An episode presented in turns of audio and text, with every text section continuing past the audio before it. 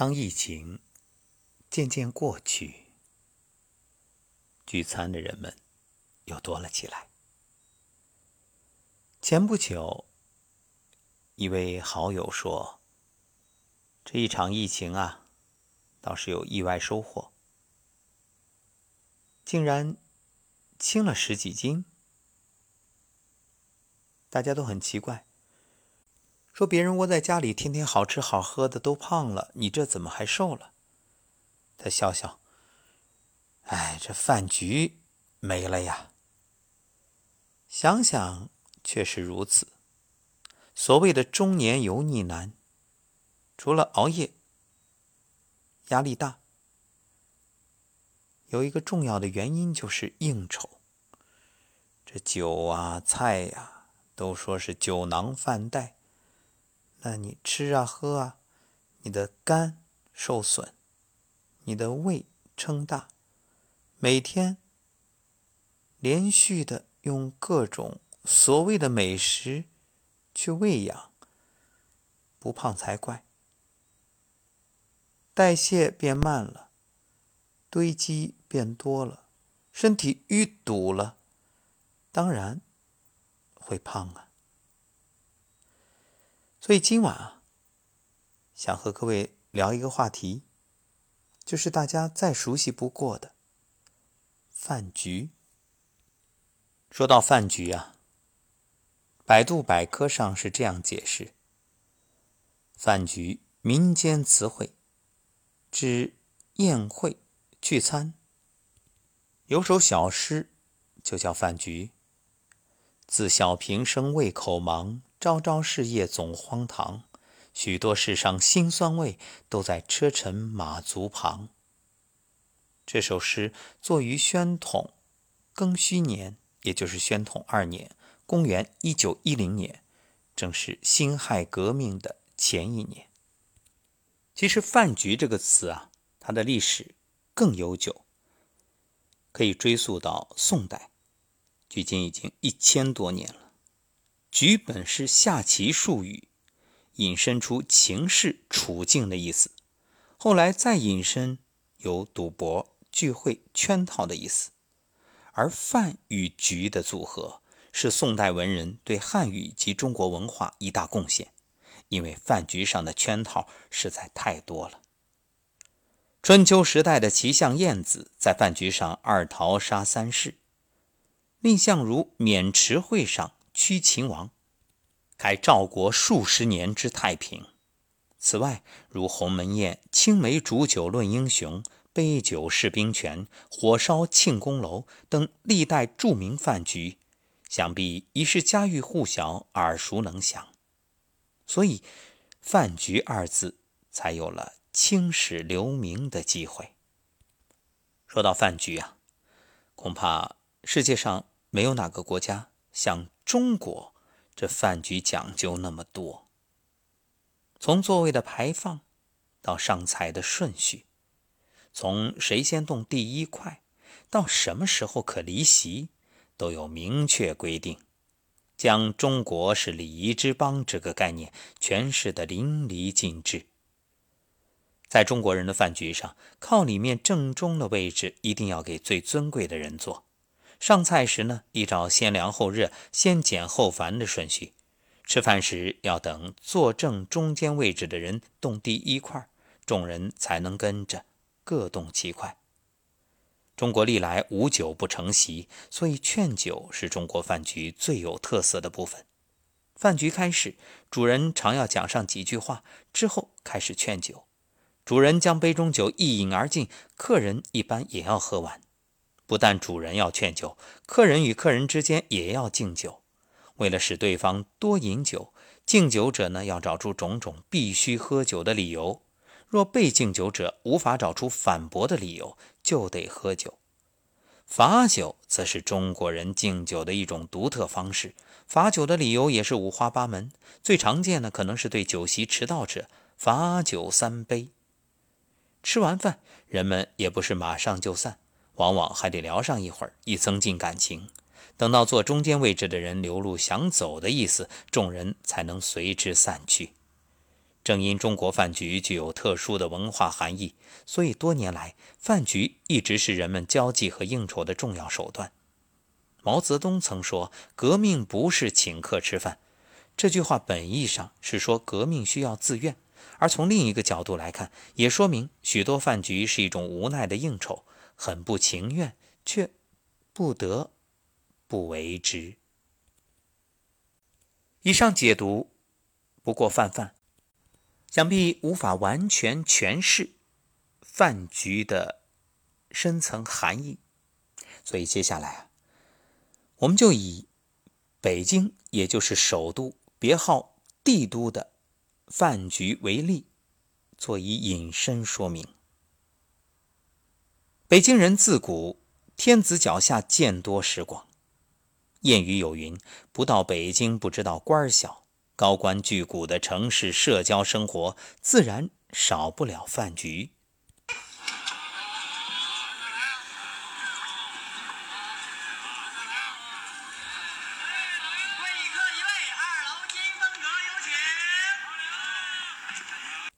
饭局时间通常都在晚上，但不一定在周末。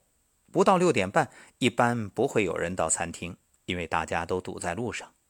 现如今啊。饭局的餐厅不一定要大，但得私密，最好一天就一桌，不让点菜的私房菜馆，或者隐藏在公园里、曲径通幽的乾清王府。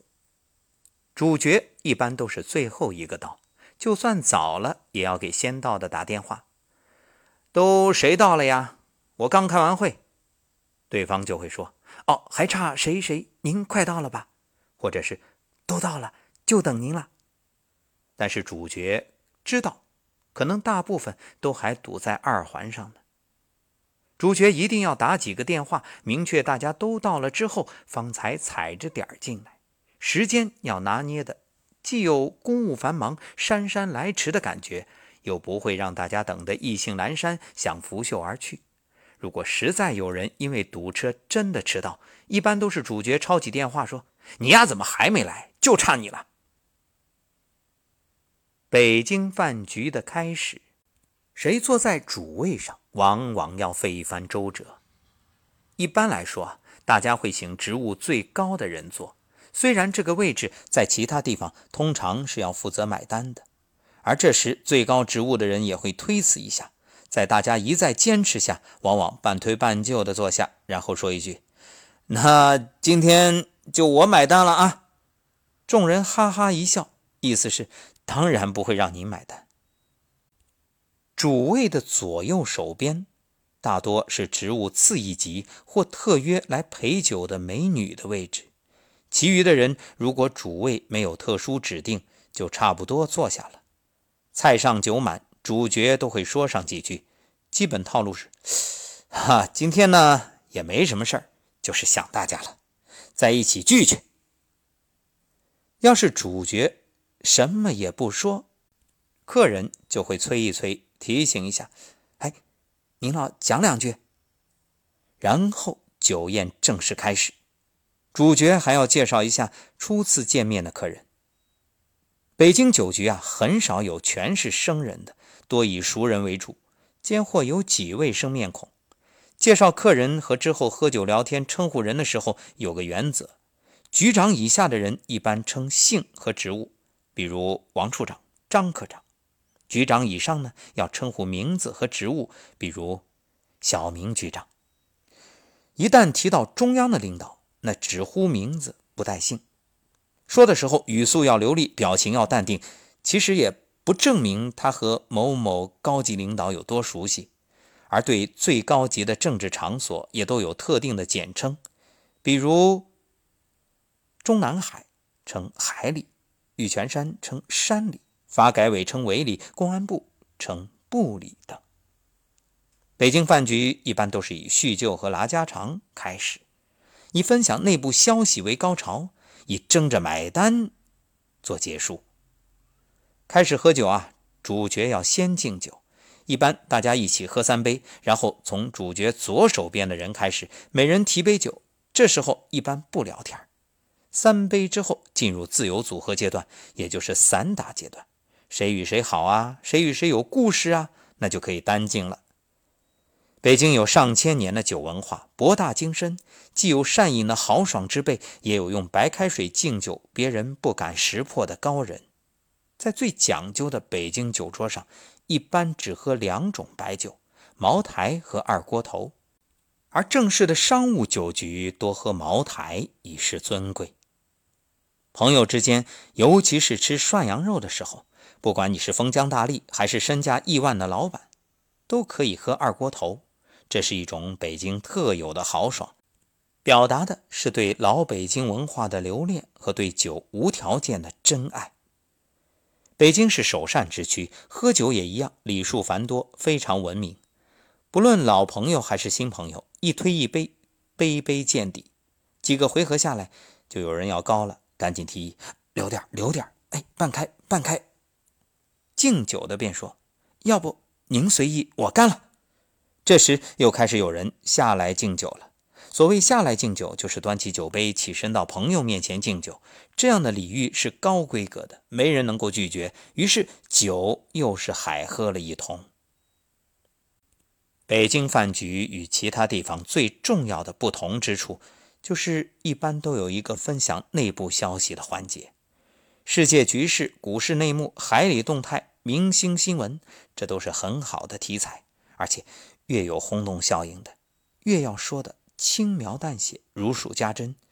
一般主角都会说：“这前几天吧，我和某某在一起吃饭呀，刚从海里开完会，如何如何。”北京的饭局喝酒一般讲究总量控制，通常喝白酒到最高境界的局，有个非常特别的计算方法，很科学，就是 n 减一。比如十个人，那就喝九瓶；九个人呢，喝八瓶，以此类推。白酒喝到位啊，再是在座个人的情况，有喜欢喝啤酒的呢，就开几支；不喜欢掺酒的呢，就再继续喝白酒。如此这般，大家的酒喝的差不多了，于是初次见面呢，就开始加微信，相互寒暄。一方问：“您在哪儿啊？”另一方回答：“我是某某单位或某某公司。”一般马上就有人会接上。哎呦，那您该认识谁谁呀？可不，我们熟着呢。这种对话一出现，那感情的小火苗立马急速升温，然后顺便约约下次聚会的时间。你兄我弟相见恨晚，握住的手紧紧不放，拥抱起来如胶似漆。文艺一点的饭局呢，此时还会有来宾即兴的才艺演出，比如京剧或者民歌清唱，甚至现场魔术或者书法表演。再过一阵儿，有人就会问：“这今天咱差不多了吧？”主角立马适时宣布：“啊，各位，这天下没有不散的筵席，呃，咱们今天呢就先到这儿。各位杯中酒啊，喝完别自己开车啊，没带司机的一定得叫代驾。”比较嗨的局呢，最后还有直接用分酒器干杯的环节，俗称拎壶冲。凡此种种，都充分表现了北京真正的城市精神。举起，厚道，牛逼，有面儿。之后，大家起身穿衣，拎包，拿手机，跟服务员要停车票。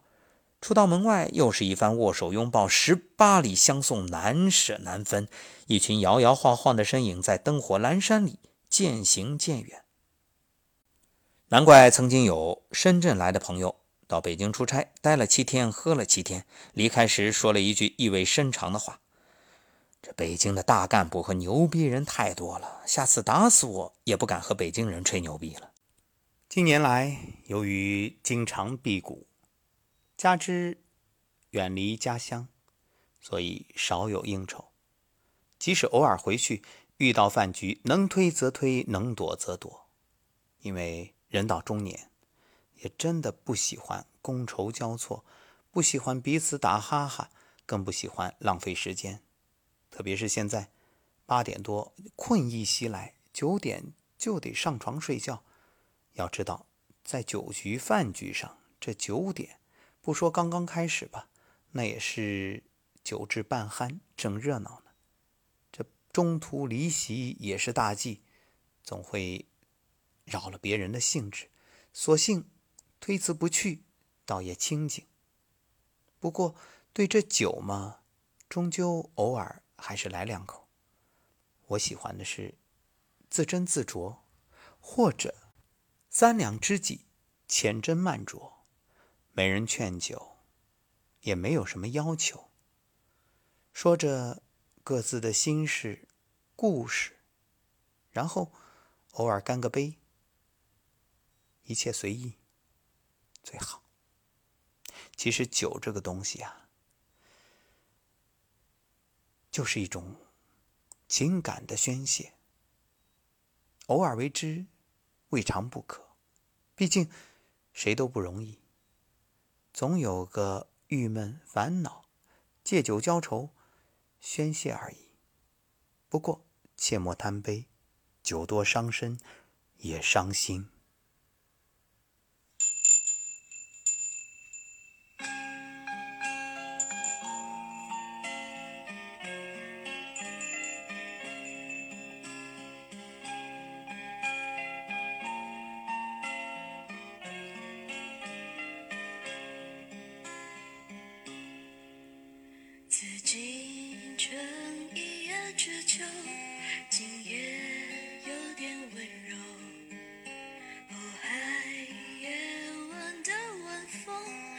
吹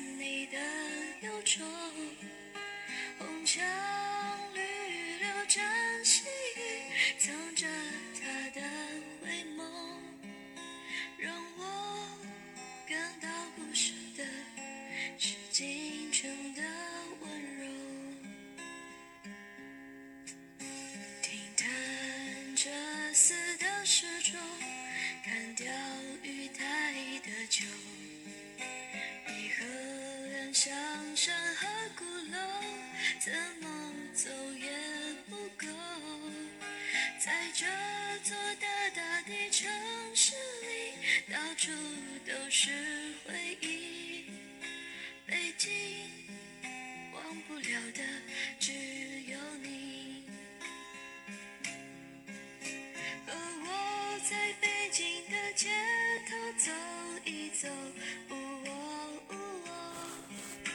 直到岁月都在这里从指缝间流走，过次见面说声风流，钓鱼台落叶对成秋，走到后海路的尽头，坐在小酒吧的门口。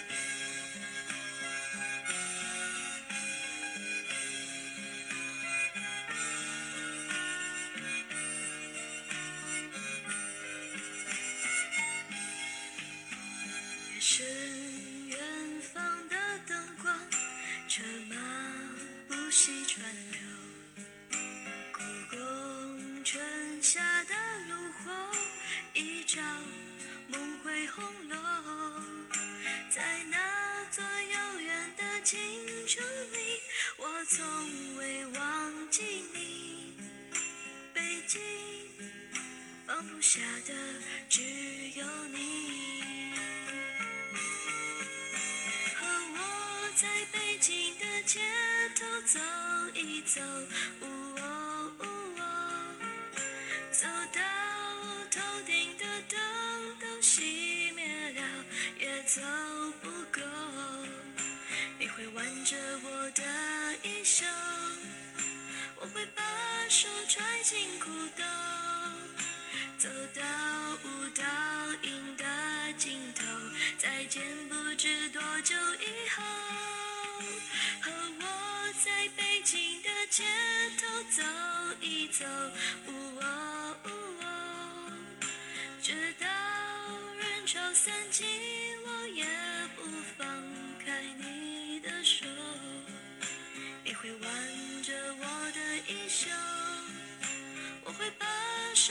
辛苦